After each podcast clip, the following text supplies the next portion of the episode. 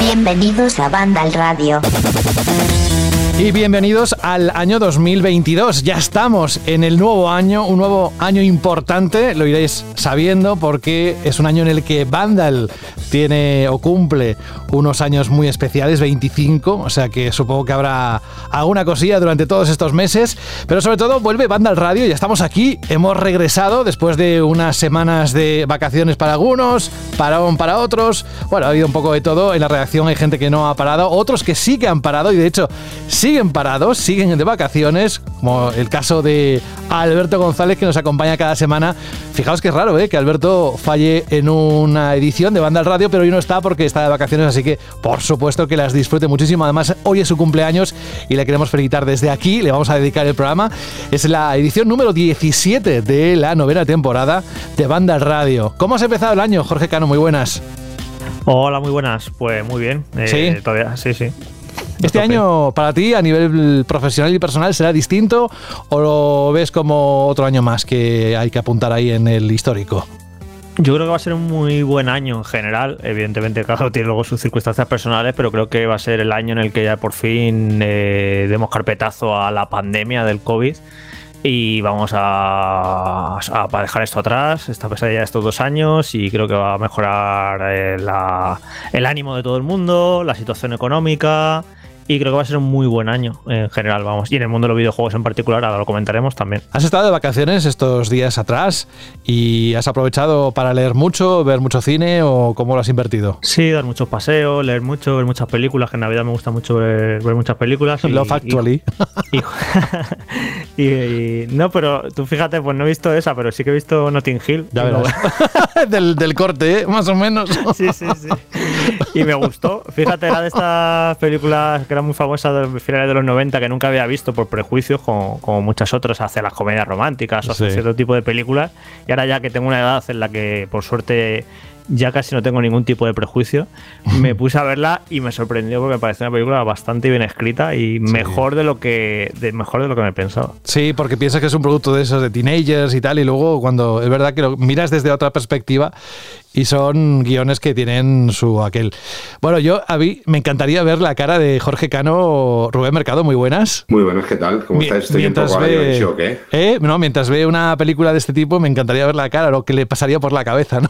Yo también estoy ahora ya este 2022 no voy a empezar mejor que Jorge Cano viendo Notting Hill y sintiéndose yo creo que un poco eh, en el papel del amigo y compañero de piso de Hugh Grant pero bueno, es lo más parecido que veo ya Jorge, pero, pero bien, bien, oye, está bien empezar así el año. Bueno, ahora mismo no, no, hay nada que podáis decir y que podáis hacer que me perturbe, porque acabo de, hace escasos minutos antes de empezar el programa, me he tomado un café con un trocito de roscón de reyes oh. y no puedo y, no, y, soy la persona más feliz del mundo ahora mismo. O sea que no sí, podéis sea, decir lo que queráis. Que podías decir, los cheques de vuestro desprecio no tienen fondo en el banco de mi ánimo. Y así quedas, ¡guau! Y todos nos no, caemos de la silla. Eso porque me parece una estupidez, pero eh, estoy.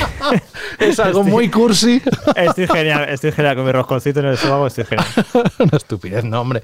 En fin, eh, Rubén, ¿tú qué, cómo has entrado en el año? ¿Qué has hecho estos, estas últimas semanas, aparte de trabajar y trabajar y trabajar y trabajar? Pues poco más, porque además este año los días festivos eh, han sido un poco extraños, porque han sido en fin de semana ambos, y, ha sido como un fin de semana igual que cualquier otro, pero con como si fuera un rally Dakar, de casa en casa, de casa de mis suegros a casa de mis padres, de casa de mis padres a casa de mis tíos. Eh, tú te has metido un roscón de reyes, un trocito de roscón de reyes, yo es que todavía no tengo sitio después de las comilonas de estos días, disfrutando de los peques, también unos días tan mágicos para ellos y tan destroyers para nosotros, porque me hinchaba a montar legos y a montar coches de los pijamas y estas cosas, pero, pero bien, ha sido, ha sido bueno, bonito. En estas épocas, cuando tienen niños en casa, siempre, siempre es bonito y siempre es mágico y también es cansado, pero bueno, bien, no, no ha habido mucho más. Con, terminando el año a nivel profesional bien y empezando ya un 2022 pues que a nivel profesional esperemos que mínimo continúe como ha sido el año anterior. Eh, Hombre, con más, stock, mejor. con más stock de consolas, mínimamente. Bueno, ¿no? a nivel profesional me refiero a lo mío. Yo, por, por suerte ah. o por desgracia, no fabrico PlayStation 5 ni Xbox Series, si no sería otra historia lo que estaría diciendo aquí. Pero, pero bueno, sí que, sí que yo creo que es algo que nos hemos acostumbrado también este año, ¿no? El, esa falta de stock y que todavía no hay luces de que, de que mejore en breve. Eh, pero por supuesto, claro, para el sector y para nuestro sector del accesorio, pues cuanto más rápido esté bien implementada la nueva generación, eh, aprovechando también pues el, el, momento tan bueno que está viviendo Nintendo Switch, pues es bueno para el negocio. Pero no ha sido malo, no ha sido un mal año, con muchos proyectos nuevos, muchas expectativas puestas en 2022 y a nivel personal, pues eh, muy bien, la verdad es que creo que estoy viviendo pues la mejor época de mi vida, así que no me puedo quejar, no me puedo quejar, estoy contento. Estás hecho un chaval. Hoy que digo que con todo lo que has contado de tantas reuniones, tantas comilonas, tantas historias, todo ello aderezado con test de antígenos cada dos por tres, ¿no? Porque también has sido el protagonista de estas navidades. El palo del test de antígenos lo tengo pegado con celo, porque así no tengo que estar cogiendo uno y otro. Llevo, llevo dos semanas con el palo para arriba, para abajo todo el rato. Es decir, no me he hecho tantos test de antígenos en, en mi vida, porque lo primero hay que tener cierta seguridad y claro, cuando te juntas con, con, gente y con familiares, aunque sean grupos muy reducidos y que al final repetimos un poquito los que somos, pero hay que, hay que estar seguros y sí, sí, el, el palo ha sido... He tocado más el palo que el mando en la consola estos días. Me lo imagino. Bienvenido, Rubén, gracias por estar con nosotros este primer programa de 2022 y otra persona que no se ha querido perder esta cita es Fran Gematas. Hola, Fran. Muy buenas. Que además esta semana estás al pie del cañón, ¿no? En Vandal, con las noticias. Hoy precisamente nos levantábamos con la noticia dentro de la edición del CES de Las Vegas de la PlayStation VR 2. Luego entraremos enseguida en el bloque de noticias. ¿Tú cómo has vivido estos, estas últimas semanas y sobre todo cómo has cambiado de año y esas cosas que nos gusta saber? Hombre, esta última semana, la última semana, la anterior a esta, eh, prácticamente acariciando a mi perro 24-7, sin parar, lo he gastado el perro. Y, y más allá de eso, pues poca cosa, porque claro, con todo esto tampoco se podían hacer muchos planes con colegas ni nada de eso, pero vaya, unos días muy tranquilitos, paseando mucho, y, pero claro, paseando con, con el perrete y tocando muy poco de videojuegos, muy poco cine, muy simplemente, no sé, andando casi todo el día para arriba y para abajo. ¿Ya has probado el roscón tú o todavía no? Que va, que va, que va. Y no sé si lo ¿eh? probaré porque el roscón para mí es una cosa que si me invitan guay, pero no soy yo de comprar roscones. Me parece que es un dulce que está sobrevaloradísimo. Bueno, bueno, no abramos ese melón porque entonces sí que no arrancamos el programa de hoy. No he dicho ni siquiera de qué va, aunque lo tenéis en la descripción. Hoy vamos a centrarnos en los lanzamientos de videojuegos del 2022. Lo dijimos ya antes de acabar el año que vamos a dedicar, como buena costumbre, el, el mirar hacia adelante y ver todo lo que va a salir. ¿Y qué le pedí dirías al, 2022 en cuanto a videojuegos, Fran? Así que lo primero que te salga. Buenos juegos, sin importar la plataforma, Nada, sin importar que sean Next Gen, en general. buenos juegos y que lleguen a cuanta más gente mejor. Venga, pues nos quedamos con eso. No hay más gente conectada en este momento. Dani no ha podido venir porque está enfermo. Pero bueno, a todos aquellos que nos estéis escuchando y que estéis en uno o en otro lado, positivo o negativo, que un abrazo para todos, que feliz 2022 y que vamos a arrancar con esta edición donde ya decía que vamos a mirar hacia adelante y hay un montón de juegos. Es que va a ser una gozada el poder repasar algunos títulos, decir algunos nombres que están por venir en los próximos 12 meses. Así que todos puestos y vamos al lío. Banda Radio.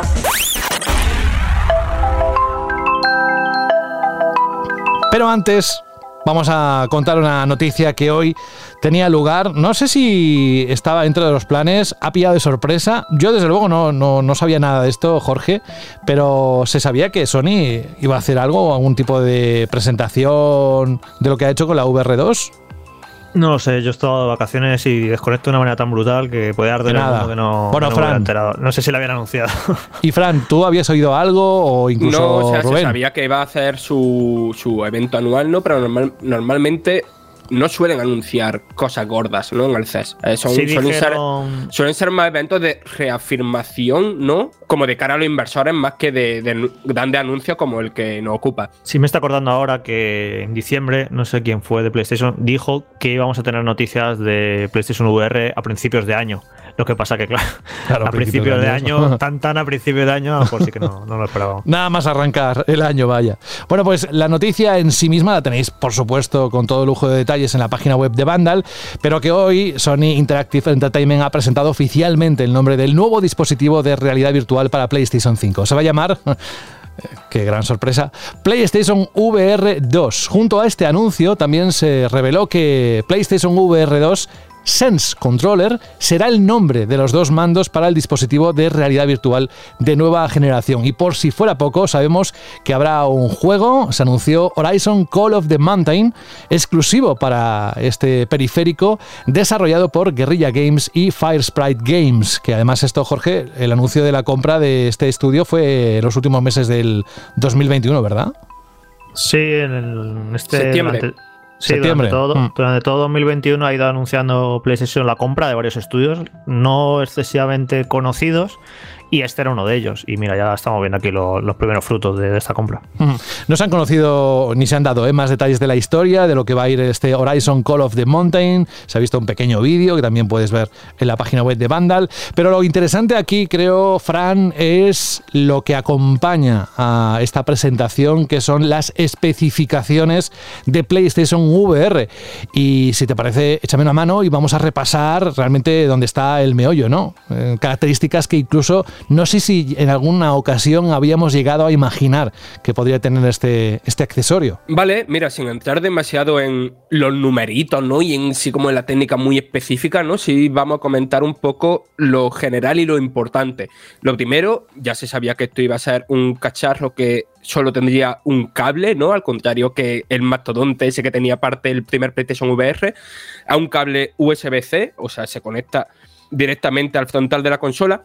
Y creo que la cosa que más destaca es la respuesta áptica en el casco, es decir, a través de un motor similar al que tiene el DualSense o al que van a tener los propios mandos del PlayStation VR 2, va a ser eso, un motor que, que nos va a hacer sentir, pues, distintas cosas. A lo mejor que si un, un objeto pasa a gran velocidad por cerca de la cabeza del personaje que estamos controlando, pues lo sintamos, que si la velocidad de un vehículo o algo así, ¿no? Como eso, como la respuesta táctica del DualSense, pero en nuestra cabeza. En la cabeza, ¿y tú crees que eso será incómodo, así a priori? A ver, yo no me imagino, no creo que esto sea ahora como los toros mecánicos de la feria, ¿sabes? Yo me imagino que sea algo. Claro, claro, o sea, yo me imagino que esto sea. Jorge, ¿por qué vienes despeinado a esta, a esta rueda de prensa Ah, que pues, estaba probando? Estoy pensando ya en aplicaciones, en plan una aplicación de masaje en la cabeza o eso. Bueno, es que he leído sobre todo la respuesta de, la comunidad, ¿no? Por ejemplo, en Twitter, que, todos se preguntaban si esto iba a ser cómodo o no, o si iba a molestar en la cabeza, pero bueno. pues- Hombre, pues es que eh, como todo hay que comentarlo y todo hay que. Pues la gente, es eso, de Twitter pues, se basa en eso, que comentar todo. No creo que Sony meta una función en su dispositivo para que sea incómoda. Pero bueno, que quiero creer eso, ¿no? Que no va a ser incómodo. Si lo metes es porque funciona, porque tiene cierto sentido, porque le van a una utilidad. Y bueno, pero no creo que metan algo ahí que te vaya a dar dolor de cabeza, te vas a Seguro. volver loco con la vibración, ¿no? Seguro. Bueno, ya eh, habrá que probarlo y en el momento que se pruebe, pues ya lo diremos. Eh, ¿Qué más características tiene? Después, eh, lo más importante que se me ha olvidado es que han enumerado todas estas funciones, pero seguimos sin saber cómo es el casco, que creo que es importante también decir lo que no sabemos. Y después, en lo que hay ya la técnica, esto no parece para nada un casco de realidad virtual de gama de entrada, ¿no? Como puede ser el Oculus Quest 2. Esto tiene pinta de que va a ser algo bastante más caro que los 300 euros que cuesta el Oculus Quest. ¿Por qué? Porque la pantalla es OLED, tiene resolución 4K, tiene HDR, tiene un campo de visión de 110 grados y después la tasa de refresco, es decir, los FPS a los que eran los juegos, puede variar entre 90 y 120 Hz. Más cosas, no solo registra eh, sin ningún tipo de cámara, como pasaba con el anterior PlayStation VR, el movimiento de la cabeza y el de los mandos, sino que también registra el movimiento de nuestros ojos, es decir, de a dónde miramos. Y prometen que esto eh, servirá también para interactuar con el juego. O sea, no simplemente el movimiento de la cabeza, sino también el juego detectará hacia dónde miramos. Y esto, Eh, Fran, creo que aprovechaban esta tecnología también para que la resolución del resto de la escena que no estamos viendo eh, no tenga la misma resolución. ¿Es así o me lo he inventado? Eso no lo han especificado, pero no me extrañaría nada, porque de hecho es algo que ya se hace simplemente con lo del. Lo hacen lo- los cascos normales, ¿no? En los juegos de realidad virtual que hemos tenido hasta ahora, con el a dónde miramos, ¿no? Lo que está centrado tiene más resolución en muchos juegos que es lo que está hacia los lados, lo que vemos en- más en segundo plano. Después, más característica todavía, va a tener el, el audio 3D que ya tiene PlayStation 5. Y no sé si se me queda algo importante. Bueno, va a tener micrófono incorporado y ya está. Yo creo que todo lo importante ya está dicho, sin entrar en numeritos. El resumen que se me queda a mí es: este casco es ahora mismo uno de los mejores cascos de realidad virtual que, existen, ¿no? Más allá de los prototipos que se van enseñando y tal, es el mejor casco, creo yo, de cara al consumidor. Y claro, eso me hace plantearme dudas del precio que puede tener. Porque, o sea, Oculus Quest 2 tiene unas características técnicas muchísimo más bajas que esto que, estamos comentando aquí y ya cuesta 300 euros. ¿Cuánto puede costar esto? Y según ese precio, ¿qué influencia, qué popularidad puede tener? A ver, yo creo que por lo que comenta Fran de tecnología, mm, dudo que esto vaya a bajar de 400, pero también me parecería muy loco que costara mucho más de 400, porque 400 es el precio de entrada de la consola, el modelo digital, y que el casco cueste lo mismo que la consola, me parecería ponerle piedras en el camino al futuro de PlayStation VR 2, así que a mí me cuesta pensar que vaya a costar más de 400. A ver qué opina Rubén. No, yo más o menos pienso como tú, Jorge. Está claro que seguramente lo que nos han enseñado hoy, así también por sorpresa, eh, bueno, pues las especificaciones técnicas o lo que en principio va a ofrecernos, eh, francamente son muy muy potentes y el salto de PlayStation VR 1 a PlayStation VR 2 eh, creo que es más que, bueno, más que, más que demostrado que, es así, ¿no? Que las especificaciones que dan yo creo que será muy superior. Eh, pero también creo que al final no nos olvidemos, eh, VR va a un público que sí, que no es todo el público de PlayStation 5, pero sí que es un público seguramente más casual que no el público que ha estado con Oculus o con otras cosas, que viene más del mundo de PC y que es, eh, es un mundo en el que también no estén acostumbrados a que los precios normalmente son más elevados. ¿no? Esto no, esto va a un público que seguramente no esté o no entienda que un aparato, un accesorio, un periférico cueste más que su propia consola, con lo que no creo que, estemos muy, muy por encima de ese precio que dice, que dice Jorge, ¿no? A lo mejor eh, entre el precio de la consola básica y la consola con disco, eh, veremos a ver, pero las políticas comerciales de Sony normalmente en este aspecto es que no se vuelvan locos con el precio. Yo no creo que esto salga, no lo creo, ¿eh? que luego a lo mejor, tal y como está todo, a lo mejor no, nos sorprendemos y, y sale por 900 euros, pero yo no creo que eso por más de 400 o 500 euros. Debería serlo. El problema de esto que es, claro, al final todo tiene un coste.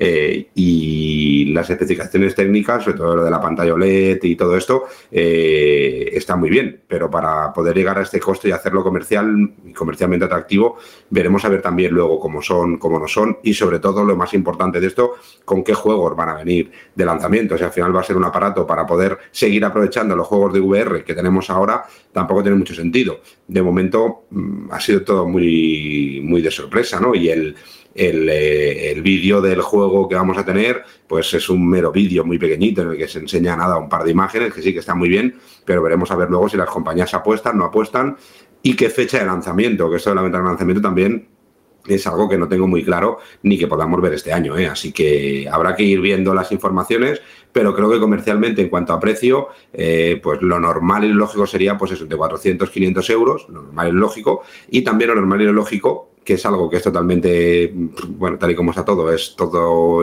muy, muy, muy volátil, es que saliera para la próxima Navidad, cosa que ya tampoco lo veo claro ni lo tengo claro, sobre todo si es un aparato que va funcionando solo con PlayStation 5, que hasta que no haya un parque instalado de PlayStation 5 lo suficientemente interesante, eh, no van a apostar por sacar eh, nuevas cosas muy exclusivas para esta consola, con lo que veremos a ver, eh, pero bueno. Una cosa, sí, Fran, eh, te iba a decir que tú que has probado más dispositivos de VR, ¿cuáles has probado que tengan unas características lo más parecidas? Por ejemplo, ¿has probado alguno que tenga pantalla OLED y con unas resoluciones tan altas? Para, es un poco para hacernos a la idea de lo bien que, que se va a ver esto, porque mucha gente a lo mejor su única experiencia con la VR ha sido la primera PlayStation VR, que yo siempre he dicho que, para mí no daba la talla en la calidad de la pantalla. Y bueno, a lo mejor alguien con Oculus Quest, que sí que se ha hecho muy popular y demás, y mucha gente la, ha utilizado. Pero eso, que una pantalla OLED de estas características y la resolución que va a poder alcanzar, esto se va a tener que ver muy bien, ¿no? En comparación con lo que hemos probado eh, casi el común de los mortales. Sí, sí, o sea, yo no he probado nada que se acerque a lo que promete esta PlayStation VR 2 con sus especificaciones técnicas. Oculus Quest 2 está muy bien, pero está a, más allá de lo de la tasa de refresco, que sí es igual, todo lo demás está a años luz. hacia abajo, quiero decir. Y aún así, Oculus Quest 2 eh, lo comparas con la primera PlayStation VR y parece un salto de dos o tres generaciones. Al fin y al cabo, PlayStation VR se lanzó cuando la tecnología todavía estaba un poquito en pañales. Eh, y en pocos años ha avanzado mucho, se ha reducido mucho su precio. Y Oculus Quest 2, que es un cacharro de 300 euros que estas navidades ha vendido muy, muy bien para lo que es la realidad virtual, ha demostrado que, la realidad virtual puede ser cómoda, puede ser accesible. El problema, eh, que yo ya, por ejemplo, me he acostumbrado a usar Oculus Quest sin cable.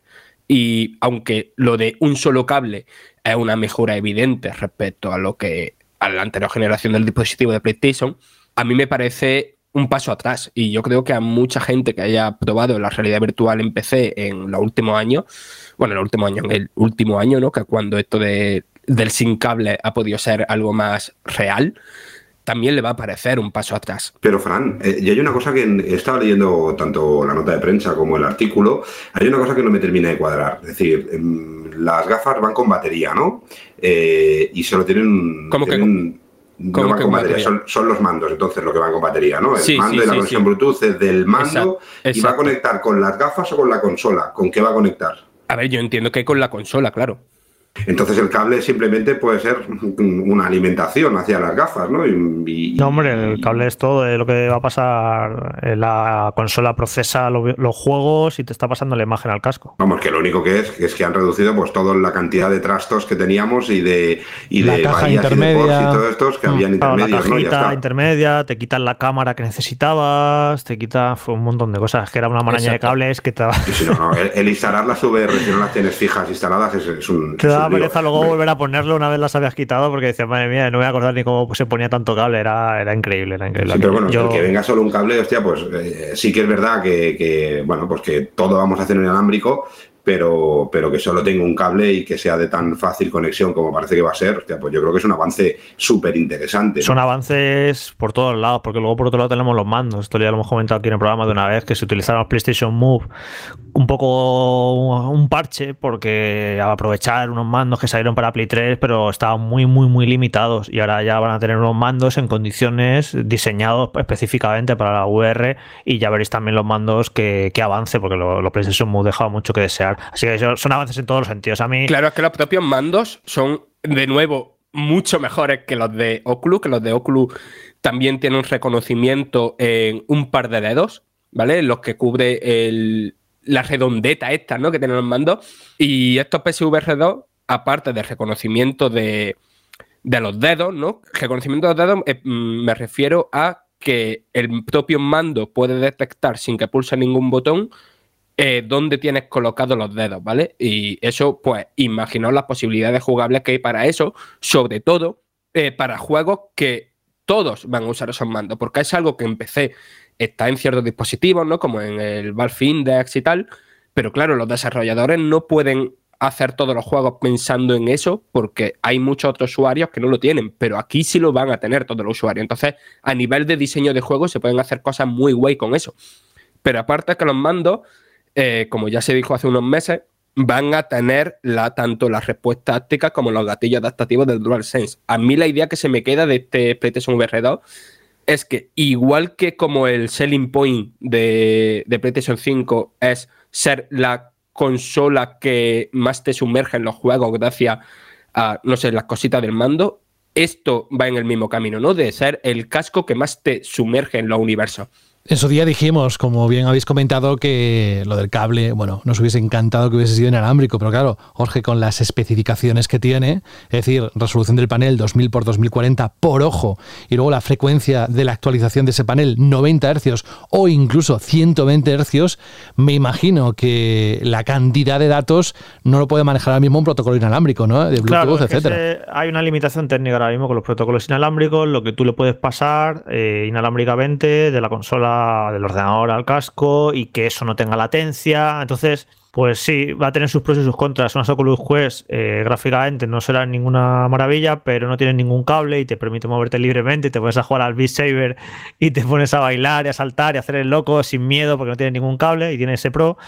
Pero PlayStation VR 2 pues va a tener, eh, tienes el cable, tienes esa limitación, ese miedo a, que no puedes hacer el loco porque puedes tirar la consola al suelo, pero por otro lado pues vas a tener una fidelidad gráfica y unas cosas que no vas a tener de la otra manera. Entonces pues bueno, esto va a ir más en dar una experiencia VR premium en cuanto a, calidad de imagen. Que no te puedes mover libremente, pues sí, pues es, una cosa que tiene, pero es que no, no puede ser las dos cosas. La verdad ahora mismo con la tecnología que hay, o tendría que ser una cosa hiper cara y loca que se tuvieran que inventar y al final pues esta cosas eh, de cara al consumidor, eh, de cara a, que quieren vender millones de unidades, pues tienen que encontrar el equilibrio entre ofrecer algo muy bueno y que sea un precio que se pueda permitir la gente. Así que bueno, pues eh, ha tenido que tener cables y ellos son los primeros a los que les hubiera gustado no poner cable, ¿no? Pero han tenido que, elegir, ¿no? Si hubieran decidido no poner cable, pues no tendría esta resolución, no tendrían estos gráficos y hubiera sido otra cosa. Han apostado por, ofrecer una, una, calidad de imagen muy buena que yo sinceramente tengo muchísima ganas de disfrutarla porque a mí la, la realidad virtual siempre me ha gustado,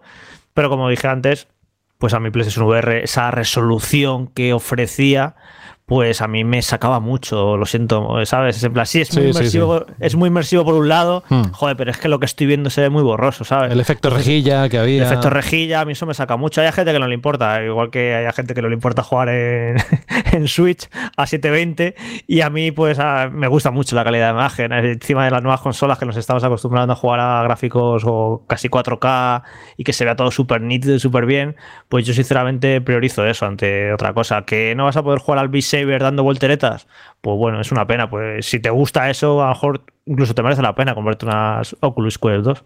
Pero el avance es muy grande. ¿eh? Que yo que quiero decir que también depende de la extensión del cable. Que, largo. Que, que, para el Beat tampoco hace falta tirarse por la ventana para jugar al Beat ni para jugar al Harley Ali, ni para jugar a la mayoría de los juegos. Sí que es verdad que aunque el cable sea largo, esa limitación de saber que estás conectado a algo eh, se nota, ¿no? Pero bueno, seguramente luego, al ser solo un cable, es muchísimo más fácil el, incluso el que alguna compañía eh, lance un, un, un alargo de cable o algún sistema de, de pinza o de alguna historia para que el cable no esté en medio y te puedas enrollar, ¿no? Y hacerlo más parecido a, una experiencia inalámbrica, cosa que con las VR antiguas era imposible, ¿eh? era, era a veces yo, yo, he disfrutado, tengo las, las VR, no las tengo conectadas, es decir, de los que las desconecté y ahora lo que me da es apuro volverlas a conectar por todo el tipo de cables y historias que hay y, y sí que tenías más esa sensación de que en cualquier momento te ibas a enredar, te ibas a caer o lo que sea, pero al ser un solo cable, seguro que hay muchas fórmulas incluso de poner por, la espalda, al estilo de los, de los micrófonos que se utilizan pues, en las retransmisiones deportivas o en la televisión y tal, que es mucho más cómodo, que da más sensación de libertad.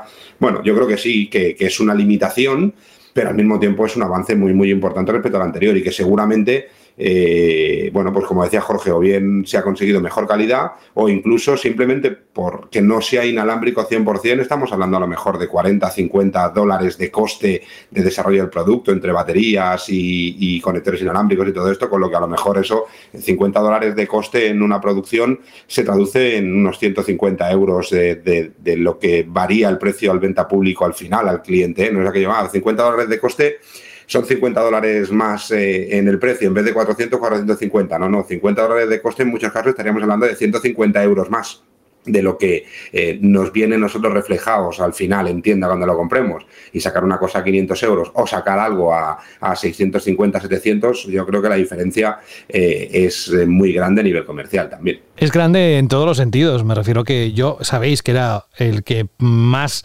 esperanza tenía de que fuera inalámbrico, pero prefiero mil veces más que hayan priorizado la potencia, el alcanzar esas resoluciones y todo lo que estamos hablando. Eh, incluso decía antes Fran, el campo de visión aproximadamente 110 grados, eh, que sea con un cable. Además nos hemos cargado la caja intermedia y nos hemos cargado la cámara, que tampoco la necesita, porque se ve que lo que está integrado en el casco ya le, le hace todas las funciones que que, necesita, están integradas. ¿no? Hay cuatro cámaras, ¿verdad, Fran, por casco? Y el controlador de seguimiento de cámara de infrarrojos para el seguimiento ocular por cada ojo. Es decir, es la tecnología, creo que vanguardista, que va con la PlayStation 5, a esa calidad técnica o esa resolución que Jorge decía, que alcanza la consola y que... Eh, aquí también eh, me surge alguna duda que mientras estabais hablando quería preguntaros. ¿Pensáis, no lo hizo con la anterior eh, edición, la primera de PlayStation VR, pero pensáis que podría haber distintas versiones, dos eh, según el precio. Es decir, los que quieran una experiencia premium a tope de power, pues todo esto que estamos comentando, y otra más barata pero con más limitada.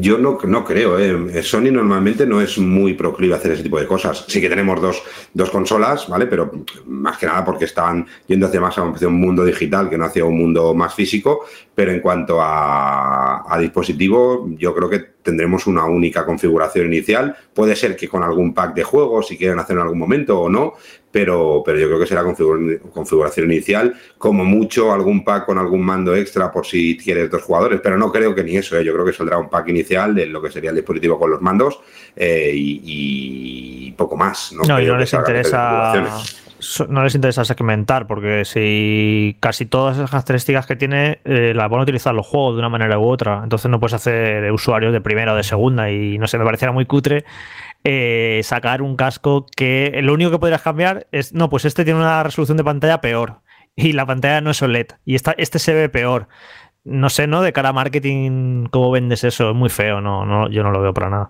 Bueno, pues nada, vamos a cerrar si queréis esta noticia de la PlayStation VR 2. Por supuesto, ¿cómo no? No, básicamente eh, decir que a mí que anuncien el dispositivo junto a un juego desarrollado por Guerrilla Games, eh, creo que si lo han hecho así, no es porque solo tengan eso, sino como para decir, eh, esta vez lo vamos a apoyar y lo vamos a hacer bien y lo vamos a hacer con estudios de primera. Bueno, y... primera no de guerrilla el juego. No, no, no, sí, sí, sí. El juego es, un co-desarrollo de guerrilla y de Fresh Plate, ¿eh? Bueno. Mm, mm, eh, o sea, llevan diciendo que el juego lleva años en, desarrollo en paralelo con. Aquí, eh, Fran, lo importante es que todos estamos pensando lo mismo: que anuncien el Half-Life Alyx para sí, sí, sí, PlayStation VR2 y ahí sí que se apuntarían un tanto espectacular. O sea, yo eso, eso a ver qué, a ver qué ocurre, a ver qué ocurre. Yo no lo descarto, ¿eh? No, no, sí, sí, sí, yo creo que ocurrirá. Además, recordar, bueno, hace ya muchos años, pero Valve tenía cierto apoyo en PlayStation 3 cuando, o sea, cuando anunciaron la Orange Box, cuando anunciaron Portal 2 y todo eso, eso se hizo en, el escenario de Sony de la 3, si no recuerdo mal. Quiero decir que tienen o tenían buena relación. Pero que más allá de eso, que yo creo que esta vez van un poquito más en serio que con la primera PlayStation VR, que se empezó a prometer superproducciones de Sony para el dispositivo y yo no las recuerdo, vaya. Antes hablabas, Fran, que mientras lo iba diciendo iba mirando, eh, porque la gente dice, hostia, pero es que lo de esto, que hablamos mucho de las Oculus y hablamos de las maravillas que tienen las Oculus y, lo bien que se está vendiendo, y da la sensación de que eh, la tecnología VR eh, no se vende demasiado. Yo estaba haciendo cuatro números ahora mientras hablábamos para que os hagáis una idea, por ejemplo, de las Oculus Quest 2, sumando la de 128 gigas y la de 156 gigas, durante este 2021, el pasado 2021, se vendieron más de 15.000 unidades. Eh, que no está nada mal, sobre todo pensando que la, de, la que más se vende es la de 128 gigas, que se han vendido unas más de 10.000, eh, y la de 256 gigas se han vendido más de 5.000. Es decir, unos, eh, unos dispositivos que precisamente no son baratos. Acordaros que esto se está vendiendo a un precio más o menos, el precio medio que ha salido este año, la más barata es de unos 350 euros y la más cara es de unos 450 euros. Es decir, que, que aunque parezca mentira, eh, se venden muchísimas unidades de Oculus y de VR, con lo que es normal que las compañías, en este caso PlayStation, no quiera eh, dejar mm, pasar parte de, de ese pastel y lo que, bueno, no se entiende demasiado tampoco es un poco Microsoft, ¿no? Que yo creo que Microsoft también se ha rumoreado mucho, ha hablado de muchas cosas, pero que no creo que Microsoft tampoco deje pasar eh, esta parte de evolución de los videojuegos. ¿eh? Pues una noticia a todas luces que queréis que os diga muy interesante para comenzar este 2022. Ojalá que esto sea el inicio de muchos anuncios a lo largo de este año y yo personalmente estoy muy hypeado con, con este periférico. Veremos si se cumple final de año el lanzamiento eh, bueno, ya iremos viendo eh, y estaremos atentos a lo que nos vaya contando Sony. Por supuesto, siempre la referencia en la página web, incluso estos días que se está desarrollando el CES o cualquier otra noticia que surja, las tenéis o las tendréis todas en la página web. Así que hemos concentrado buena parte de este arranque, de este especial de juegos del 2022 con algo de hardware. Nos pasamos, o es el momento, de pasar al software.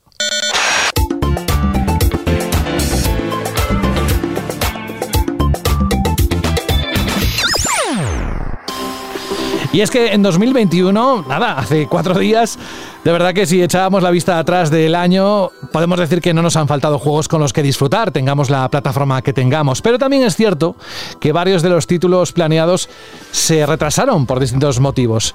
Por ello, este 2022 se presenta sobre el papel como uno de los mejores años que recordamos en cuanto a nuevos lanzamientos. Da igual la plataforma, ¿eh? PC, Nintendo Switch, PlayStation 5, 4, Xbox One, Series XS. Los primeros meses de este año vienen moviditos, incluso febrero agobia bastante, ahora lo veréis por qué. Y hay muchos juegos que no tienen una fecha de lanzamiento concreta. Pero vamos a empezar con los primeros meses y además en orden. Yo voy a introducir simplemente los, los nombres de los títulos y las fechas y luego ya pues pasamos a, a valorarlo, ¿no? Pero empezando y comenzando por enero tenemos ese título desarrollado por Ubisoft Montreal para el 20 de enero que es Rainbow Six Extraction. Uno de los primeros en llegar va a ser este.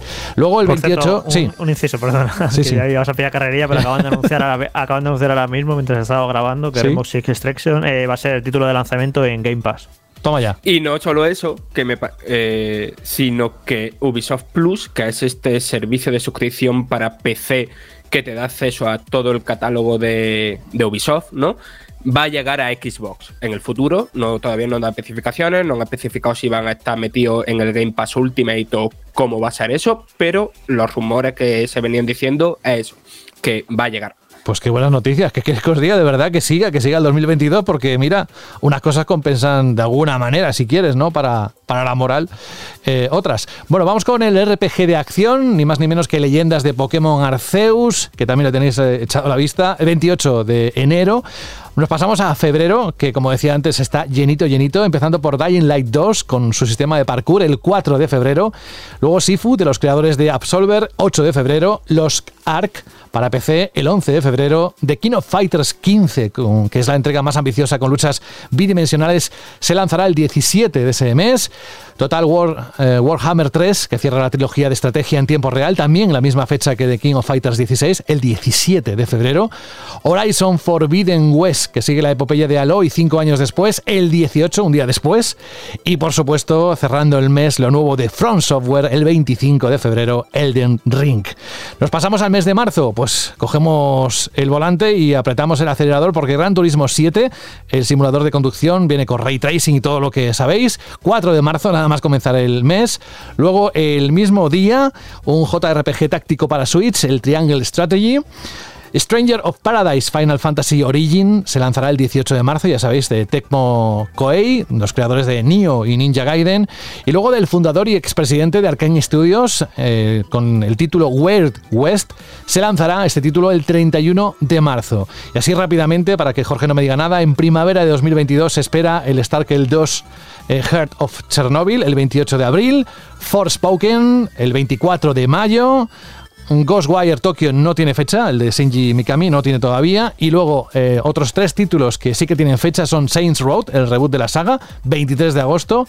Test Drive Unlimited Solar Crown, el 22 de septiembre. Y Starfield, el esperadísimo RPG futurista de mundo abierto de Bethesda, Jorge, será el 11 de noviembre cuando se lance. Esto es lo que tenemos aquí. Y ojo, porque no lo he dicho, pero lo voy a decir ahora. Eh, evidentemente, podéis suponer que todo esto que estamos contando, hay un artículo estupendo que se currado Fran Gematas y la reacción para que en Vandal tengáis todos los detalles. Bueno, esto, como decía Jorge, son los que tenemos las fechas, luego vamos con el bloque de los que están por confirmar. Sí, como es un inicio de año movidito, más animado que, que los últimos dos.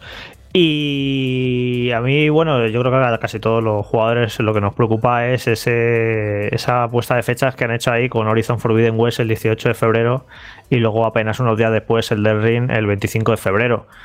Esto creo que aquí se han equivocado. Eh, no sabemos, no sabremos nunca a lo mejor de quién ha sido exactamente la culpa. ¿Tú, Fran, recuerdas quién anunció de los dos primeros su fecha? Yo diría que primero lo anunció el Den Ring. Sí, claro, porque sí es posible, sí que Horizon era como, no sé, se retrasó a 2022 y luego dieron la... No, no sé, pero en cualquier caso, me da igual. Esto es un error porque, bueno, no dejan de ser dos juegos que el jugador hardcore va a querer jugar, van a ser seguramente... Ah, no, claro, claro, perdona, Jorge, es que claro, primero lo anunció Elden Ring para enero y después... Y luego anunció el retraso. Claro, claro, claro, claro. Yo no sé por qué, pero uno de los dos no sale en esa fecha. y yo haría hasta apuestas, no, no por cuál. El de Sony, será marzo. Creo que, no, aunque creo que va a ser más el del ring que no, que no Horizon, pero mm, me da la sensación de que no va a salir en esa fecha. Casualidad o no, eh, a lo mejor eh, sí que es verdad que se retrasa alguno de ellos por mejorar la experiencia, por pensar en el jugador, por todo esto, y en ningún momento, porque yo creo que no tiene una mente tan, tan, tan sumamente loca en ningún momento las compañías de pensar en el dinero y en los bolsillos, de estar tan cerca, tan cerca en lo que sería el de lanzamiento uno de otro, ¿eh? que seguramente sea para mejorarlo. ¿eh? Yo quiero pensar que sea eso, pero que, bueno, quito modo ironía, pero yo creo que uno de los dos no sale en esa fecha, con lo cual eh, sí que es verdad que este año las fechas, aunque parezcan todas muy oficiales, creo que en muchos casos y en muchos títulos de los que tenemos fecha que hay que cogerlos verdaderamente con pinzas y, no, los, no los lejanos, ¿eh? incluso los cercanos. ¿eh? No nos extrañaría, no me extrañaría algún otro retraso. Llevamos unos años y más últimamente que va, a haber retrasos, seguro, más retrasos todavía. Hay juegos que, de hecho, que vamos a comentar que se supone que van a ser este año y yo estoy seguro que no van a salir este año. Pero bueno, En, esto, en este caso, lo de Horizon y Elden Ring, a ver, los dos van a ser un exitazo. Eso está asegurado. Van a, salgan cuando salgan, como si salen el mismo día van a vender muy bien por diferentes motivos. Sí, pero, no venderán lo mismo, Jorge, ya se sabe, ¿eh? no puede. Sí, pero eh, no, tenemos un presupuesto infinito y el que salgan, incluso dentro de las mismas, que, coincidan en esas dos, tres semanas de momentos picos de venta de lo que sería el Day One, eh, yo creo que comercialmente no es interesante. Mm, para nosotros sí, por supuesto, cuanto más juegos tengamos mejor, aunque es una putada el que tenga no, no, es que no me puedo gastar, pero, pero, para ellos tampoco. Es que para nadie, porque lo que digo es que van a ser un exitazo los dos juegos, pero que es una situación que no beneficia a nadie. No beneficia a los jugadores porque queremos jugar a los dos y vas a tener que descartar y quedarte con uno simplemente por tiempo. Ya no es por dinero, ya es por tiempo. Y luego a ellos que, pues, joder, pues eh, la gente va a hacer ese descarte. O va a comprar uno o va a comprar otro. Si salieran con dos meses de diferencia, pues habrá gente que se va a comprar los dos día uno. Pero saliendo tan juntos no te lo vas a comprar los dos día uno porque no, no vas a tener tiempo material para jugarlos. Además son juegos los dos que le vas a meter mínimo 40, 50, 60 horas. Entonces, eh, para mucha gente eso, en, traducido en tiempo libre para jugar, es estar un mes jugando tranquilamente. Entonces, es eso, es una situación que no, que no beneficia a nadie, ni a los jugadores. Es que cuadra un poco todo, ¿eh? Jorge, cuadra la solapación de fechas de los dos títulos, eh, cuadra también que a lo mejor sea mucho más fácil encontrar un slot más potente de lanzamiento eh, un mes o dos meses más tarde, porque tampoco es, el mes de febrero está muy cargado, marzo de aquella manera, pero abril, mayo tampoco hay ninguna grandes cosas, unos titulazos, titulazos que puedan competir en cuanto a tipo de título con con, con Del del Ring. Eh, también sabemos cómo se larga hasta la gente de From Software, eh, también un poco la comunicación a nivel mundial de su distribuidor, que no tiene ningún tipo de problema de dos semanas o tres semanas antes del lanzamiento ya mm, con todo en marcha, como ya hemos visto con algún lanzamiento de estas compañías, de esta compañía que lo distribuye, eh, de pronto pararlo todo y retrasarlo un mes, un mes y medio, con lo que a lo mejor no, y a lo mejor estamos abriendo la primera gran lucha de este 2022, pero creo que huele a que, y alguno me matará y me dirá que como digo eso, que el del ring es posible, o yo creo que se moverá de fecha seguramente, vamos. No creo, no creo que Horizon, porque ya es el gran abanderado de Sony. Eh, creo que está muy avanzado, lo que hemos visto está muy, muy avanzado también. No creo que, haya otro retraso más, y más eh, siendo un juego que también va a ser intergeneracional. Eh, pero, pero bueno, a mí me, huele más a que del, Ring se retrase un poquito más. Si se retrasara, yo creo que un mes o dos meses nadie se iba a quejar demasiado, la verdad y por esta situación. Y luego que, y si se tiene que anunciar esto, tiene que ser ya, porque no queda mucho, estamos en enero. Y además suele, la mala noticia esta de los retrasos, eh, si recordáis otros años, se, suelen ocurrir en la primera semana de enero. en plan, se quitan el marrón diciendo, mira, pues mira, se ha retrasado y, empiezan el año con la noticia esa. Recuerdo yo otros años que ha habido anuncio de retrasos en los primeros días de enero. Así que si eso ocurriera, yo creo que, que el anuncio tendría que ser inminente. Si, si pasan, yo creo, un par de semanas si no dicen nada, yo creo que, es así, que, van a salir y punto. Y bueno, pues nada, ya lo jugaremos cada uno cuando podamos. Pensar también que los cierres fiscales de las compañías, cuando hablamos de cierres fiscales, es decir, es, eh, eh, el que salga el juego en febrero o salga a finales de marzo, que sigue siendo el mismo año fiscal, a nivel presupuestos de las compañías y de los inversores, no es un gran desastre, porque estarían dentro del mismo año fiscal. Es decir, que eh, si hubiera un retraso, seguramente no sería para más allá de marzo ¿vale? Es decir, que no estaríamos hablando de un retraso mucho más largo, porque saltarlo ya de año fiscal, a no ser que vayan muy sobrados las compañías, que en este caso yo creo que no es así, eh, de cara a los inversores sí que sería un problema, con lo que tampoco sería descabellado pues un pequeño retraso para no, para no solaparse, y a nivel económico para las compañías no sería muy, muy desastroso en cuanto a cifras y a cierres de facturación anual. Y luego, aunque no esté tan cerca, de estos dos, pero bueno, está relativamente cerca. El 4 de febrero, Dying Light 2, un juego de mundo abierto que igual que se supone que le tienes que meter tropecientas mil horas, aunque esté con 20 días de diferencia, tampoco es tanto, ¿eh? No sé si también se han sido muy inteligentes de, de, salir de un par de semanas antes de Horizon y de Elden Ring. Bueno, ellos, ellos sabrán, además un juego que lleva un montón de tiempo en desarrollo y no sé yo si esta fecha final va a ser la más propicia. Y de estos primeros meses del año, Fran, eh, he estado mirando un poquito y yo sinceramente, es que al nivel del Elden Ring y Horizon es que me cuesta encontrar algo que ni que se acerque a, las ganas que le tengo a estos dos. Hombre, para mí, para mí, por encima incluso desde el Ring y de, y de Horizon está Gran Turismo. Yo tengo muchísimas ganas. Estoy disfrutando como un enano con, con Forza eh, a pesar de que ese punto arcade eh, me separa un poco, porque yo soy más de simulación, yo soy más de los Motorsport, por ejemplo, que de los, de los Forza Horizon, pero estoy disfrutando muchísimo, pero tengo unas ganas locas de, ver este Gran Turismo que tiene una pinta brutal, a pesar de que le estén dando muchos palos por ciertas cosas que yo no entiendo que digan, eh, porque al final no deja de ser un juego de carreras en el que el horizonte y los escenarios no tienen que ser parte protagonista del título, cosa que en un juego de mundo abierto, por supuesto que sí, pero yo tengo muchísimas ganas. Para mí es el, es el juego de los dos primeros meses del año el que más el que más ganas le tengo a ese Gran Turismo. A ver si lo podemos disfrutar pronto. A ver, para mí, evidentemente, no va a ser una superproducción al nivel de Elden Ring, que para mí en mi juego, hasta que se confirme de verdad, de verdad, de verdad, con un numerito que Zelda the Wild 2 sale este año, para mí es el juego que me espero de este año. Pero lo que decía, que no está al nivel de ninguno de estos dos, pero yo evidentemente tengo unas ganas del loco, que ni os la creéis, de Leyenda Pokémon Arceus. Y es un juego que ya me aventuro a decir que va a vender mucho mejor que cualquiera de esas dos, si no ya se pasará las ventas Rubén en diciembre de 2022. Pokémon va a ser la, gran baza del trimestre, el gran título del trimestre, la última gran apuesta de Nintendo y, seguramente el título más importante de este año para, para ellos, de 2022. ¿eh? Por eso significa que Zelda no sé yo si se caerá para el siguiente. Pero Rubén, una cosa, que yo eso ya la comenté en su momento cuando hablamos de la fecha de, este Pokémon Arceus para el 28 de enero.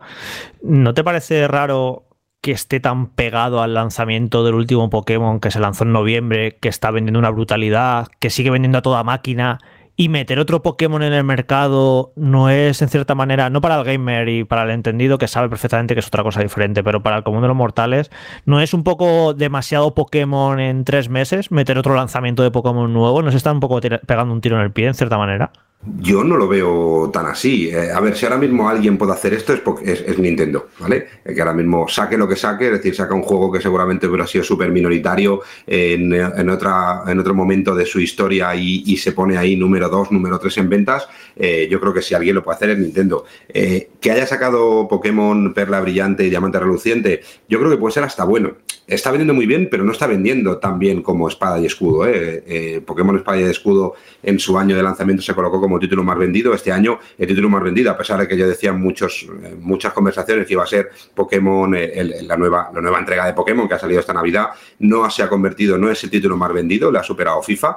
Eh, pero yo creo que es un buen enlace de decir, hay mucha gente, aunque no, lo no nos lo creamos, que, ha empezado a disfrutar del universo Pokémon con este último Pokémon, con, Perla y Diamante, con lo que están con el hype por las nubes, está consiguiendo que que haya muchísima gente que juegue y que se hacen una buena campaña de marketing en el que digan pues que ese Pokémon Arceus es un poco el enlace entre lo que pasó, entre lo que va a pasar o entre lo que pasará con todos los universos de los remakes antiguos y todo esto, yo creo que mm, eh, puede conseguir unas cifras o vender lo que, lo que quieran. ¿eh? Vamos a bajar, pero vamos a bajar a, pie de calle al pueblo.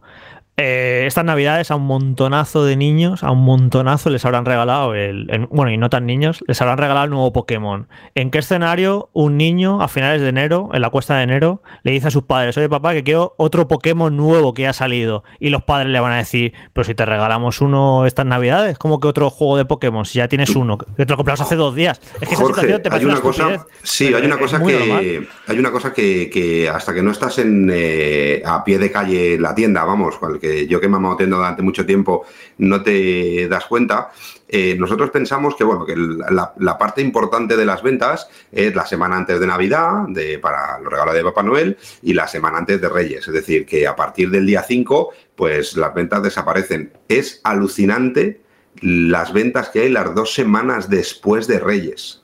Es brutal. Es, es, como una o otra parte de la campaña. ¿Por qué? Porque hay mucha gente que recibe dinero, hay mucha gente que, que, bueno, que, no pide otra cosa y dice, oye, pues a mí dame un poquito de dinerito, o dame esto por aquí o por allí. Y las ventas durante esas dos semanas son muy, muy grandes. Las campañas de reserva están puestas. Eh, justo, si te fijas, es justo dos semanas después de dos semanas después de que terminen estas fechas, tres semanas después de que termine la fecha de Reyes no hay nada de Nintendo importante en esa semana. Ese slot es exclusivo para ellos. Eh, y además que Nintendo tiene claro de que ellos no viven del Day One. Ellos saben que tienen un Day muy potente de muchos títulos, pero luego tienen una semana 2, semana 3, semana 10, semana 15, como vemos en las listas. Yo, eh, en las listas de ventas, pues, pues ves que, que, sí, que Pokémon está arriba, por ejemplo, la semana 49, que es la última que estaba yo calculando. Pero tú ves y dices tú, bueno, Minecraft eh, está arriba, como siempre, Animal Crossing súper arriba, como siempre. Es decir, que tienen un sistema de lucha muy, muy diferente. Eh, vemos títulos de PlayStation 4 o PlayStation 5 o Xbox que aparecen una semana y desaparecen totalmente la semana siguiente. En cambio, Nintendo es constante y constante y constante. Yo creo que no les preocupa tanto lo que puedan vender o dejar de vender la primera semana, que va a ser brutal, sino que ellos saben que quieren seguir manteniendo toda esa fuerza que Nintendo está teniendo este año y Pokémon sobre todo más que nunca, porque ya no es solo el juego, el videojuego, sino eh, uno de los productos más buscados este año en el mercado son las cartas de Pokémon. Yo no había visto nunca una fiebre tan grande, eh, porque la gente hay mucha gente que se está enganchando a las cartas de Pokémon,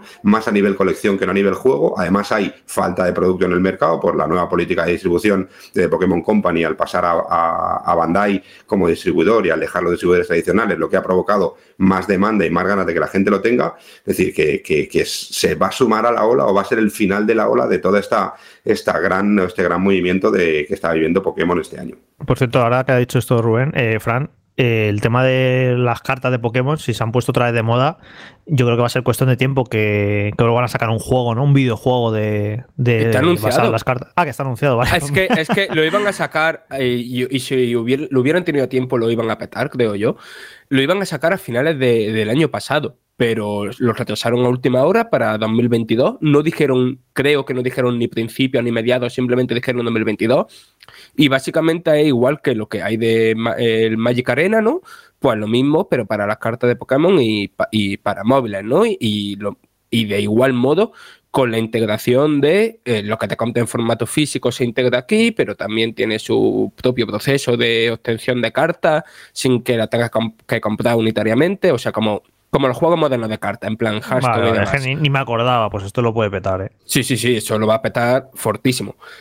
Y vaya, y que, a que eso, que, que más allá de, por lo de las ventas y tal, yo por lo que me interesa muchísimo la leyenda de Pokémon Arceus, aparte de porque a mí me interesa personalmente ver esta, no creo que sea evolución, pero esta mm, rama paralela a los Monster Hunter, ¿no? De, de Pokémon es porque cada vez que veo el gameplay, que lo he visto ya varias veces, a mí me recuerda a conforme mi grupo de colegas iba, cumpliendo años, ¿no? Y se iban bajando del carro de Pokémon. Y, yo seguía y me decían, es que mm, me aburren ya los combates por turno, quiero más acción, quiero poder explorar, que sea más abierto, tal, no sé qué. E, y veo como que todo lo que me han ido diciendo de la gente que jugaba Pokémon y ya no juega, de las casillas, ¿no? Que, que de las cosas que echaban en falta en la saga, como que Game Freak ha ido como haciendo tics, ¿no? Como diciendo, vale, la gente que, que, empezó a jugar en los 90 esto, quiere esto, quiere esto, quiere esto, se lo vamos a poner,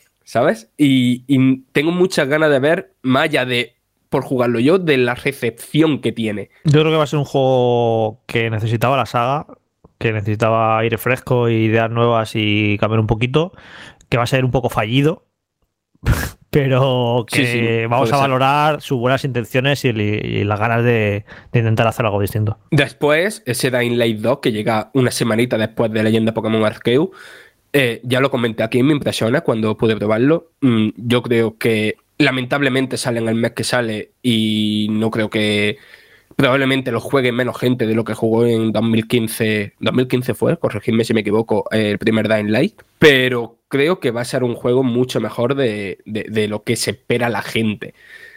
Yo creo que, que se viene un juego de realización Mm, bastante, bastante tocho. Bueno, como has dicho, todo lo que tiene fecha, hay un juego muy lejano todavía que, tiene fecha, que es Starfield, que pusieron como 11 de noviembre en el pasado E3.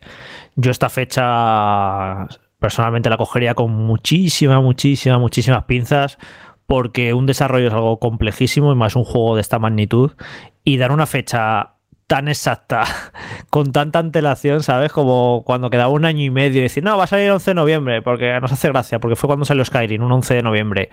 Yo tengo muchísimas, muchísimas dudas de que Starfield vaya a salir este año, vaya a cumplir esa fecha y no se vaya el año que viene.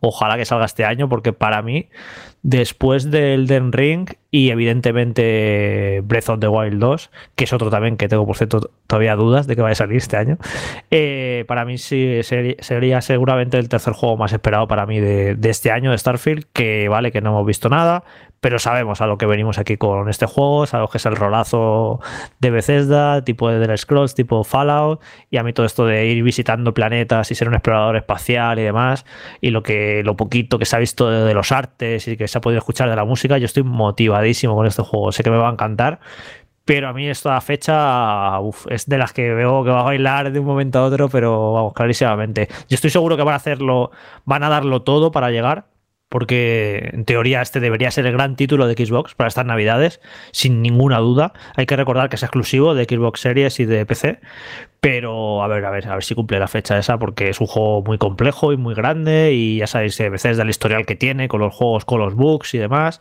Y no estoy seguro que, no van a querer sacar un juego a medio terminar o con problemas, porque luego eso te, lo arrastra durante muchísimo tiempo, es, San Benito. Entonces eh, creo que van a querer sacar un juego pulido y bien terminado. Así que ojalá salga este año, pero para mí sería eh, ese otro gran juego, ya te digo. Bueno, eh, perdón, se me olvidaba uno muy bordado también. Elden Ring, eh, Breath of the Wild 2, Starfield y God of War Ragnarok, que bueno, que sea ahora lo comentaremos porque ahora, ahora comentaremos todos los que no tienen fecha. Yo así por terminar de los que tienen fecha, menciono brevísimamente simplemente el nombre que haría busquéis vosotros, porque quiero mencionar otro. Weird West, un juego que se ha retrasado, por cierto, y va a salir en enero y va a salir el 31 de marzo al final. Pero si os gustan los juegos rollo mundo inmersivo, ¿no? Los simuladores inmersivos, rollo Dishonor y demás, yo creo que ahí te le tenéis que echar el ojo. Pero a mí me causa mucha curiosidad, aunque el gameplay que se ha mostrado hasta ahora no me, me parece peor que cuando se llamaba Project Acacia, o me parece menos interesante. Pero este Forspoken me, me da como, no sé, como curiosidad, como que quiero y necesito ver más porque yo creo que va a ser un juego increíble o una castaña. O sea, yo creo que no va a haber punto medio aquí. Y la premisa me parece relativamente interesante, ya sabéis, una, chica del mundo actual que se ve con problemas tal, se ve transportada a un mundo de fantasía y demás, pero claro, es uno de estos primeros juegos, ¿no? Que, parece que, tiene en cuenta lo que se decía de la última generación de consolas de un mundo súper detallado al que te vas a poder desplazar por a velocidad de, de, vértigo y con un detalle increíble y tal y cual. Y viene del equipo, de parte del equipo de desarrollo que, que hizo Final Fantasy XV, con unos guionistas con bastante prestigio. Quiero decir, yo creo que de aquí puede salir eso, o algo muy, muy, muy guay, o que sea, como ha dicho antes Jorge de la llana Pokémon Arceus, un intento fallido. Esta primera parte que habéis escuchado, como hemos dicho, ya son juegos que tienen una fecha, que se puede modificar evidentemente, pero que es lo que tenemos en este momento. Ahora, el conjunto de juegos que tenemos dentro del saco de sin fecha confirmada es para poner los pelos de punta. Empezando por Lego Star Wars de Skywalker Saga, un homenaje a la licencia de parte de TT Games, o Kirby y la Tierra Olvidada, el plataformas 3D por ruinas de una civilización antigua. God of War Ragnarok, sin Cory Barlock, pero con la misma fórmula potenciada. O el Marvel's Midnight Suns de Firaxis Games, creadores de XCOM. Otro en la lista, Suicide Squad Kill the Justice League de Rocksteady, los de Batman Arkham. O el Gotham Knights con Batgirl, Robin, Red Hood y Nightwing. Otro en la lista de Callisto Protocol, un survival en tercera persona de uno de los creadores de Dead Space. O, por fin, a ver si se materializa este año la, eh, el siguiente capítulo de Hollow Knight, el Silk Song, que se anunció en 2019, pero que no hay muchas más pistas. Eso sí, volveremos a controlar a los hermanos Amicia y Hugo en la secuela de Plague Tale con Requiem pero de momento no tiene fecha. Redfall, ese cóctel de shooter cooperativo, Legión de Vampiros, Arkane Austin, Bethesda, en fin, tiene muy buena pinta. O The Lord of the Rings Gollum, el primer videojuego protagonizado por Smigol antes de hacerse con el anillo único y convertirse precisamente en Gollum. O otro juego, Scorn, de terror biomecánico inspirado en las obras del creador de Alien, Avatar Frontiers of Pandora del equipo de Division, Massive Entertainment, o también Homeworld 3, la nueva entrega de una de las sagas de estrategia históricas en PC.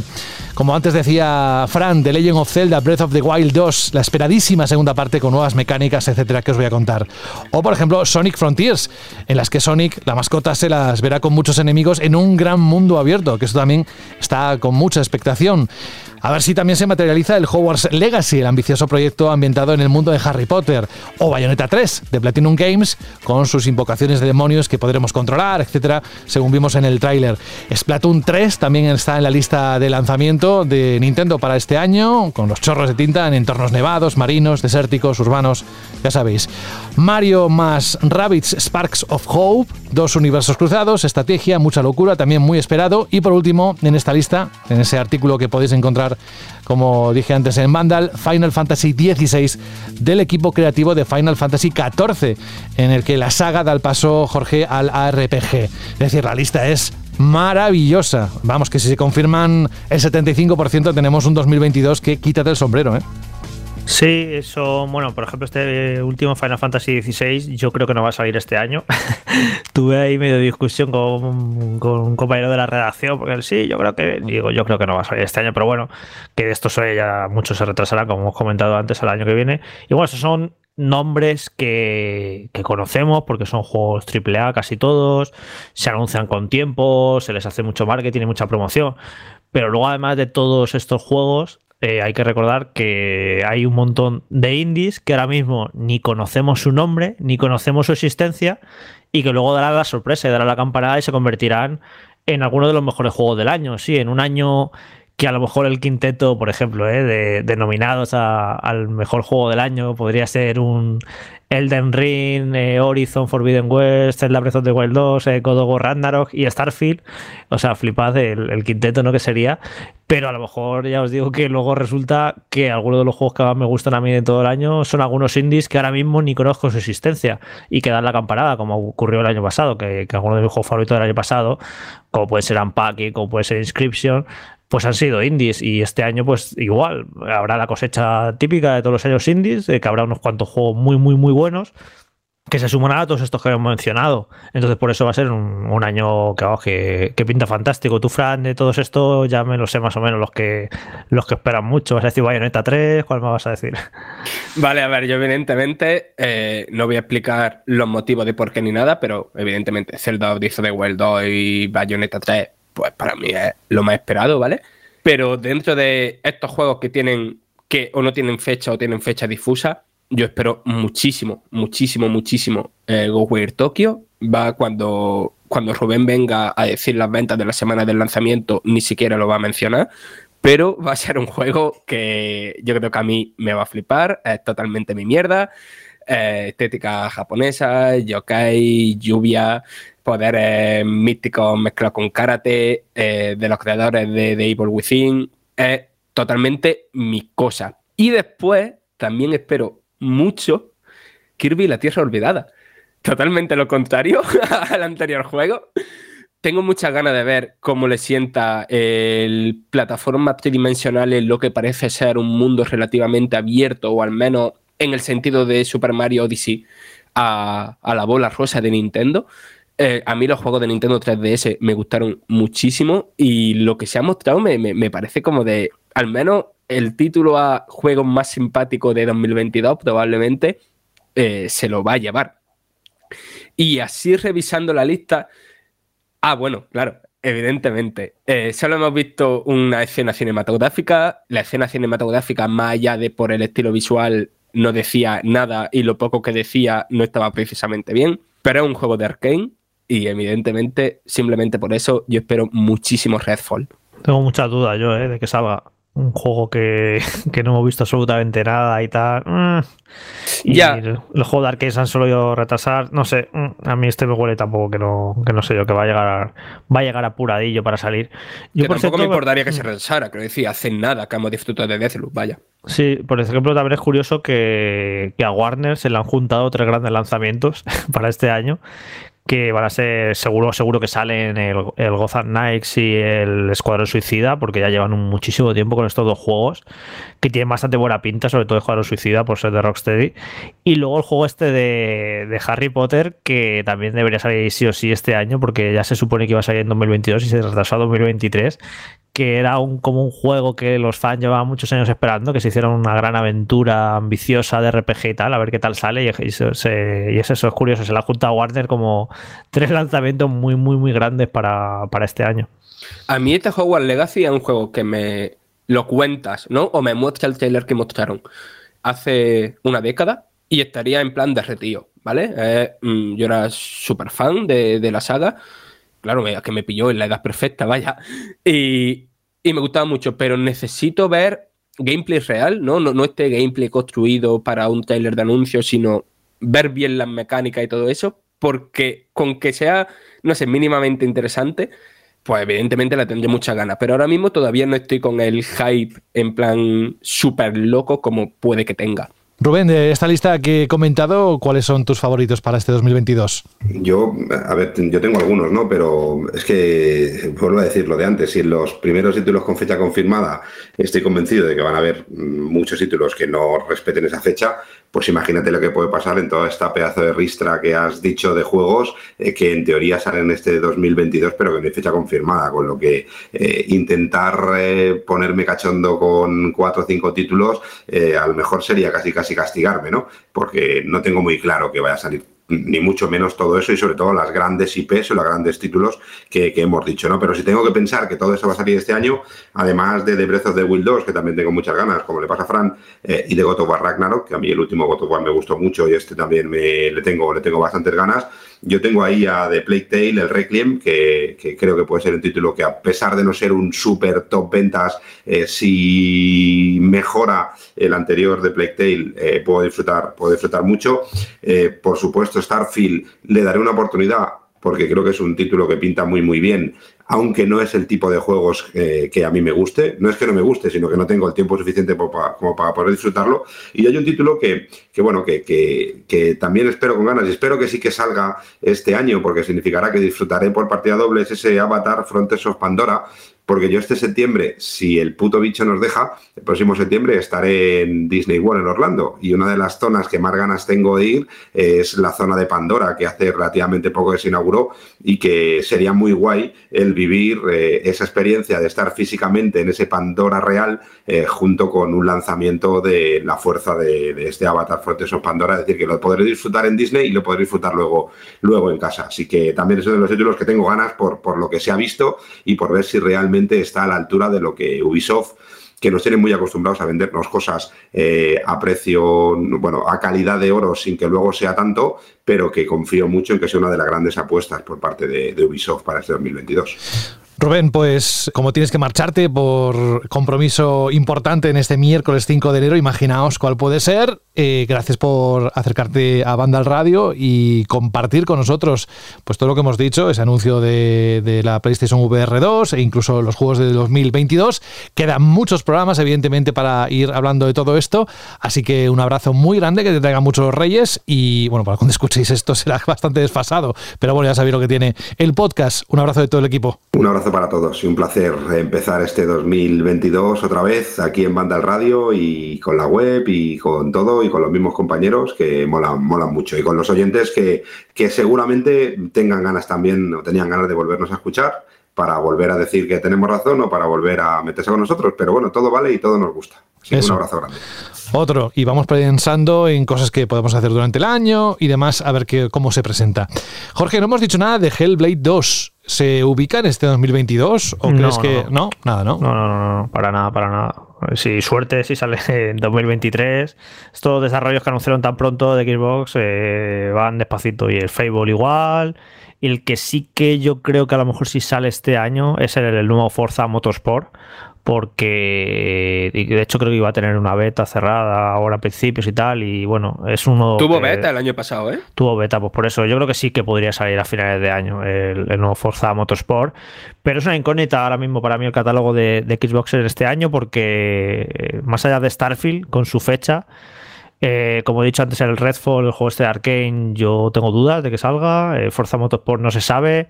Y de momento Xbox no ha mostrado todavía sus cartas para, para este año. Así que igual que hemos aquí mencionado un montón de juegos, tanto con fecha como sin fecha, y he hecho la referencia a los indies que no aparecen en ese listado que hemos hecho y que luego darán la campanada, pues también habrá muchos juegos que, que no hemos mencionado y que no se conocen, a lo mejor siquiera que saldrán y otros que hemos mencionado y que no saldrán. Así que, estamos a principio, estamos en enero y van a pasar, luego van a pasar un montón de cosas y habrá un montón de cambios.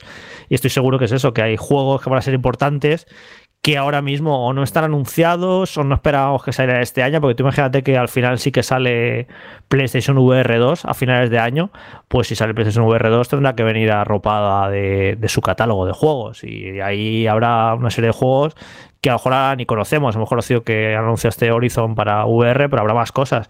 Así que cabe muchas sorpresas. Y Nintendo ya sabéis que todos los años igual se esconde eh, carta bajo la manga, que juegos que no han anunciado y te dice que sale dentro de tres o cuatro meses o cinco meses. Esto es muy Nintendo y estoy seguro que va a ocurrir. Seguro que, que hay algún juego por ahí de Nintendo que, que a lo mejor ni conocemos y que, que estoy seguro que, que, puede salir a final de año. Así que, ahora mismo habrá sorpresas. No sé cómo se me había olvidado, pero yo no jugué mucho la segunda parte, pero sin duda el segundo juego que más jugué en Wii U después de Mario Kart 8 fue Splatoon. Y nadie aquí ha mencionado el Platoon 3, supongo que vosotros no sois muy fans. A mí es que no me gusta Platoon. Pues yo el primero juego una barbaridad y es que eso no sé cómo se me ha podido olvidar el 3, pero le tengo bastante ganitas porque no sé, ¿Cuánto me, no te me, gustaría si se te olvida el 3? Ya, acá es como, acá hace ya años. O sea, es que al, al 2 apenas jugué. El 2 no lo, no lo toqué mucho, pero el, el 1 era como todos los días al volver de la universidad, pues un mogollón de horas ahí. Y después eso, que lo que han mencionado de Nintendo, de que simplemente con lo que hay anunciado para 2022, si no se le retrasa nada, es decir, que si Bayonetta 3, que si Zelda Breath of the Wild 2, que si el Kirby, que si los remakes de Advance Wars, que si este Platoon 3, simplemente con eso ya puede ser probablemente un año de Switch a nivel de 2017. Si encima se tienen guardadas más cositas, no sé, es que dudo que tengan guardadas más cositas por, por, eso, porque aquello me parece demasiado tocho. Joder, leyenda Pokémon Arceus, que no sé cómo se me ha olvidado. No, no, y el, tri el, Triangle Strategy este de Square Enix que pinta muy bien también y sale en marzo. No, sí pinta que va a ser un año de Switch muy, muy potente. Creo que va a ser, pues posiblemente el mejor año de Switch desde 2019, porque yo ya lo he dicho el programa que para mí el 2020 y el 2021 de Switch eh, no sé si decir flojos, pero creo que puede haber. Sí, haber sido flojo, ha sido flojo. Ah, puede haber sido mucho mejor a esos años, aunque han tenido buenos juegos. Y creo que 2019 fue el año del Luigi's Mansion 3. Sí. Pues ese año fue muy bueno, el 2019. Creo que o sea, el mejor año fue el año de lanzamiento, que fue 2017. Luego 2018 no fue tan bueno, pero estuvo bien. Y luego 2019 volvió a ser un año muy bueno de Switch, de lanzamientos. Y 2020 flojo, porque fue el año de Animal Crossing y poquito más. 2021 flojete. Y 2022 yo creo que va a ser otra vez un año muy bueno de Switch, eh, al nivel de, 2019 y espérate que no sea mejor incluso. A lo mejor estamos hablando de, del segundo mejor año de la consola. Es que el 2017 nunca lo va a superar porque con, con Breath of the Wild, Super Mario Odyssey y tal fue, fue muy loco, pero bueno, sí. Acá, yo solo digo que llevan mucho sin sacar un juego nuevo de Super Mario. Uh, sí, sí, sí. No había, no pensado, sí, sí, sí. Toca, toca Super Mario, ¿eh? Es que puede ser otro, otro 2017. Otra vez con eh, la secuela de Breath of the Wild, eh, la secuela de Super Mario Odyssey más luego eso, eh, sí, sí, puede ser un año muy. O sea, y además que va a ser genial que tenga un año muy potente Switch, porque ahora estará este año, se supone que va a ser el de, el despegue de PlayStation 5 y Xbox Series con los juegos de nueva generación, no sé qué, no sé cuántos. Y Switch a su rollo, con sus gráficos anticuados, pero sacando juegazo tras juegazo.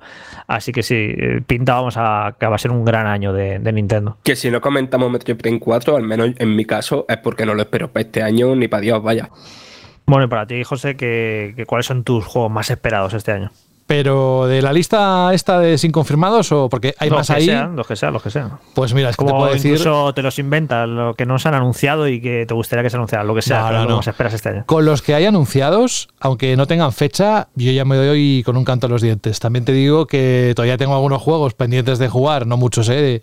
de, hace nada, unos meses. Por ejemplo, entre ellos el Guardianes de la Galaxia, que estoy por jugar, pero claro, el Halo Infinite no me deja, y el multijugador.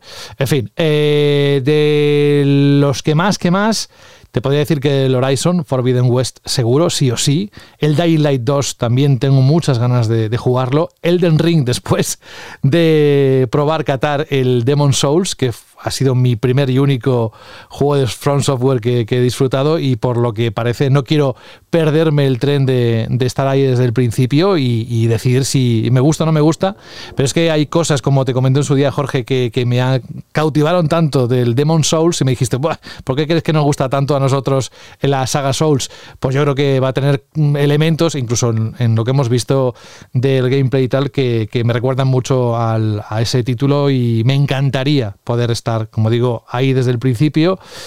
Del marzo no veo ninguna cosa que me llame mucho la atención, al menos eh, personalmente, y me tengo que ir directamente a las fechas sin confirmar. Juegos como ha dicho Frank, el Kirby y la Tierra Olvidada, es de esos títulos que si por ejemplo se lanzan en verano, va a ser una fantasía el poder disfrutar con la Switch en cualquier sitio, de vacaciones. Esa etapa, José, es que no lo comenté creo, es la fecha de momento es primavera, ¿eh? Es primavera. Bueno, pues es, a partir de cuando venga el calorcito y tal, yo creo que es un, juego fantástico para llevarte y, disfrutar en cualquier eh, momento y, lugar. El God of War Ragnarok ni os cuento. El Plague Tale Requiem por supuesto, el primero me dejó muy loco. Eh, lo disfruté en el Game Pass y pensé, ¿por qué me he perdido esta joya? Y luego del resto, salvo el de Legend of Zelda, Breath of the Wild 2, de las muchas horas del primero, pues este por supuesto tiene que, tiene, tiene que caer. El Bayonetta 3, el Splatoon 3 igual también le dio una oportunidad. O sea que hay muchos y yo me conozco y yo sé que hay juegos aquí que os he dicho, eh, mismamente el que hemos comentado, el Dan Ring, ese Jorge es para meses. Con lo cual, cuando se te empiecen a salir el resto, yo solo pido que haya suficiente espacio como para que podamos tener tiempo para disfrutarlo. Aunque sé que esto va a ser más complicado cada vez y por la lista que manejamos de este año 2022 y lo que tú decías antes, que hay juegos que anunciar, etcétera, se nos puede juntar una, una bien buena. Pero bueno, eh, coincido que va a ser un muy buen año para poder disfrutar. Y si ya el regalito, la guinda en el pastel es que al final de año va a salir las PlayStation VR 2, con lo que ya sabemos es que lo que es hardware, tecnología en videojuegos es, para quitarse el sombrero. Todo lo que estamos disfrutando, de, digo, las nuevas consolas. Eh, por cierto, tenemos que hablar en algún momento de lo que está pasando con el HDMI 2.1 y de cómo puede afectar el cambio de de estándar, al menos en cuanto venga etiquetado y lo que puede suponer eso, porque es muy importante para el consumidor. Gente que igual se piensa que una televisión, eh, un televisor eh, que sea 2.1, en las conexiones, igual ese 2.1 no tiene todas las especificaciones necesarias para las nuevas consolas, que eso está pasando y, y tenemos que hablar de ello en este 2022. Pero bueno, que hay mucho de lo que disfrutar. No, y luego aparte que, como he dicho antes, a mí me gustan mucho los inicios de año porque van saliendo los juegos poquito a poco se supone que los que nos gusta estar al día hemos hecho ya más o menos los deberes del año pasado, hemos tenido tiempo en Navidades y no sé, se nos ha quedado un gran título pendiente pues de haberlo jugado y demás. Y empieza, yo empiezo como con el contador a cero, ¿no? en enero. Y es en plan, venga, a ver qué me, qué me vais ofreciendo, qué me vais dando. Y me parecen como semanas en las que a lo mejor sale algún indie que no tendría hueco en otro momento del año porque está petado de juegos. Y ahora llega, si lo coges hasta con ganas, ¿no? Porque no hay muchos lanzamientos y son semanas que, que me gustan bastante. Y por ejemplo, eh, ayer se actualizó eh, Game Pass, hubo una, gran actualización, eh, con además con un perfil de juegos que me gustan mucho. Y el Olilla este, Frank, que yo no lo había jugado, evidentemente, por, como tanto juego del año pasado, pero claro, te lo meten en Game Pass y dijo, pues, pues voy a probarlo. Y me está gustando muchísimo. Y lo estoy disfrutando un montón, porque es el típico juego que yo lo había visto, que lo analizó nuestro compañero Juan, dijo que estaba bien, pero por el que yo no estaba dispuesto a comprármelo quizá, no me llamaba lo, suficiente para comprármelo, pero al estar en Game Pass eh, lo, he probado y me lleva una, una, muy grata sorpresa, lo estoy disfrutando un montón y me encanta esta sorpresita de, de, Game Pass y es el juego perfecto de Game Pass, el típico indie de Devolver Digital cuando sale en Game Pass lo disfruto un montón y me lo estoy pasando pipa con este juego. Ya digo, como he desconectado unas semanas sin jugar mucho, lo he cogido con ganas. Eh, el juego está súper bien y también me parece también como eh, Game Pass a lo largo del año que te va dando muchas alegrías de, haciéndote probar juegos que a lo mejor de otra manera no, no habrías probado. Así que hay que ver cómo va progresando este año este servicio porque parece que la declaración de intenciones es que va a ir fuerte, porque si acaban de anunciar ya que Rainbow Six Extraction eh, que va a ser de lanzamiento, que creo que además es la primera vez que un juego de Ubisoft es juego de lanzamiento en Game Pass. Así sí, sí, que esto va, va, fuerte. Así que a ver cómo va, cómo va este año. Que por cierto, otra de las cosas que, que, ya habrá tiempo, porque creo que va a dar muchísimo que hablar, recordaréis, es este, esta filtración de que PlayStation está preparando su propio Game Pass. Así que a ver cuándo lo anuncian, en qué condiciones, cómo va a ser, pero yo creo que esto va a dar muchísimo que hablar, lo del Game Pass de PlayStation. Pues sí, eso es lo bueno, Jorge, que todavía queda todo un año por delante para ver cómo de acertados o erróneos vamos, ¿no? En cuanto a estas previsiones que tenemos, pero a todos se nos da un poco la idea de que este año 2022, a nivel de videojuegos, de tecnología en general, va a ser muy, muy bueno. Y este es el, nada, el primer programa que hemos hecho, simplemente un repaso, mucho más no podemos comentar. Sin embargo, tenéis esa información para poder ampliarla. No es lo mismo que os lo contemos, sino que vayáis a ese artículo donde están los vídeos, los trailers de cada uno de esos juegos o imágenes, etcétera, que seguro que pueden complementar perfectamente todo lo que hemos dicho. También se trataba de comentar títulos para que os vayan sonando y nos vayamos posicionando todos a ver qué, va a encajar ¿no? este 2022, pero seguro que como recogiendo las palabras de Jorge, no de Jorge, sino, perdón, de Rubén, va a haber cambios eh, en todo lo que parece ser que son la parrilla de lanzamientos, como cada año nos ha ocurrido. Así que nada, lo bueno será compartirlo y vivirlo juntos, Jorge. Eso sí que no nos lo va a quitar nadie y semana tras semana, pues aquí eh, discutirlo, comentarlo en Banda Radio, ¿no? Pues sí, pues sí, ya como he dicho antes, creo que va a ser un gran año y nos vamos a pasar pipa aquí en Manda al Radio hablando de un montonazo de videojuegos. Pues vamos a poner el punto y final a esta edición, que es un poquito más corta de lo habitual, pero os prometemos que este, por lo que hemos dicho, las ediciones que van a componer esta segunda mitad de la temporada 9 de Banda Radio van a ser programas largos porque va a haber mucha tela que cortar. Bueno, pues vamos a decir adiós a Frank Gematas, que ha sido una semana intensa. A ver si puede coger el hombre ni que sea unas orillas de descanso. Te deseamos todo lo mejor, que te traigan mucho los Reyes Magos, Fran, eh, aunque sea simplemente paz espiritual, que también es, es muy importante los días que corren. Un abrazo y hasta dentro de unos días. Hasta la próxima semana. Pues mira, justo la próxima semana no sé si estaré, pero a la siguiente creo que voy a poder hablar de algo bastante guay. Así que hasta la próxima. Así me gusta, así me gusta que vayamos marcando un poco el hype de este 2022. Un abrazo. Y Jorge, nada, voy a pasar a una canción que nos ha pedido un oyente que tiene que ver con la saga Dragon Quest. Así que te invito a que te quedes o si no, que lo escuches luego en el podcast. Vale, pues sí, muy bonita música, seguro. Gracias también, Jorge, por estar con nosotros hoy, que está, esta semana está de vacaciones y no se ha querido perder el, programa. ¿eh? Eso hice mucho del compromiso de, Jorge. El disgusto, que te doy y luego me sabe Hombre, con todo lo que tú sabes. Por, el disgusto que te doy. Con todo lo que tú sabes y lo que va a venir, hombre, tienes que estar para poder comentarlo. Un abrazo, Jorge. Cuídate hasta la próxima semana. Hasta luego. Adiós. Pues venga, como no se pueden perder las buenas costumbres y esta costumbre desde que la propusisteis vosotros los oyentes nos encantó, pues vamos a con la primera canción de 2022 de cierre de un programa de banda al radio. Ya lo he adelantado, es Dragon Quest, pero vamos a ver lo que dice nuestro amigo The Last Play. No me dicho nombre, solo pone en el correo de Last Play. Dice, muy buenas, soy de Last Play, soy de Girona. Es la primera vez que os escribo, pero os escucho desde hace varias temporadas. Genial. Siempre me amenizáis los viernes mientras reparto con mi furgón. El motivo por el que me animé a escribiros es para pediros que pusierais el tema principal de la banda sonora original de Dragon Quest, ya que recientemente falleció su compositor Koichi Sugiyama. Es una manera de homenajear a alguien que creó tan buenas obras en una de las sagas míticas del JRPG. Este gran compositor, dice The Last Play, junto a otros grandes como Nobuo Uematsu de los Final Fantasy, acompañaron mi infancia con sus canciones y fueron parte de la inspiración que me animó por aquel entonces a tocar el piano como una afición y una forma de evadirme junto con sus videojuegos. Así que es mi forma de homenajear y agradecer a uno de los grandes maestros por poner música a esos mundos que tantas aventuras y emociones me hicieron pasar. Muchas gracias por vuestro trabajo y un fuerte abrazo para todo el equipo de Vandal. Pues lo mismo te deseamos a ti, feliz 2022 de Last Play, todo lo bueno que te pueda pasar será poco, a ti y a todos nuestros oyentes. Muchas gracias por poner precisamente la banda sonora del final de este primer programa de 2022. Como sabéis, Dragon Quest es una saga de videojuegos de rol por turnos creado por Enix Corporation, ahora se llama Square Enix. Hasta la octava entrega en Norteamérica recibía el nombre de Dragon Warrior. Tiene 10 títulos de la saga principal, una subsaga llamada Monsters y muchos otros spin-off que nada tienen que ver con la saga principal. Y en cuanto al compositor, a este homenaje que quería hacer de las Play, Koichi Sugiyama fue junto con Nobuo Uematsu y Koji Kondo uno de los más importantes compositores de bandas sonoras de videojuegos.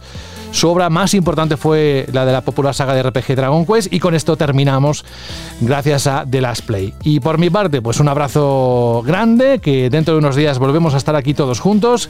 Vete tú a saber qué nos va a deparar la semana, pero lo que nos depare aquí estaremos para disfrutarlo y revisarlo con vosotros.